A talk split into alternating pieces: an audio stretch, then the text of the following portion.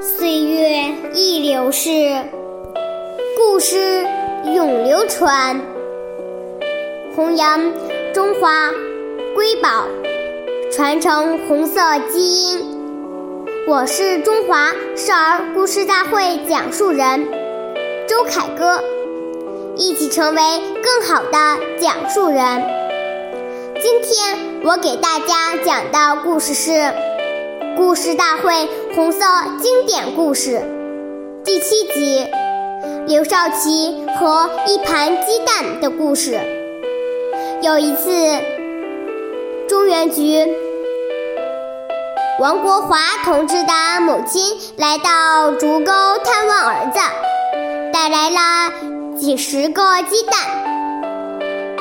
王国华把鸡蛋分作两份，一份送卫生处给了伤员，一份送给刘少奇爷爷补身体。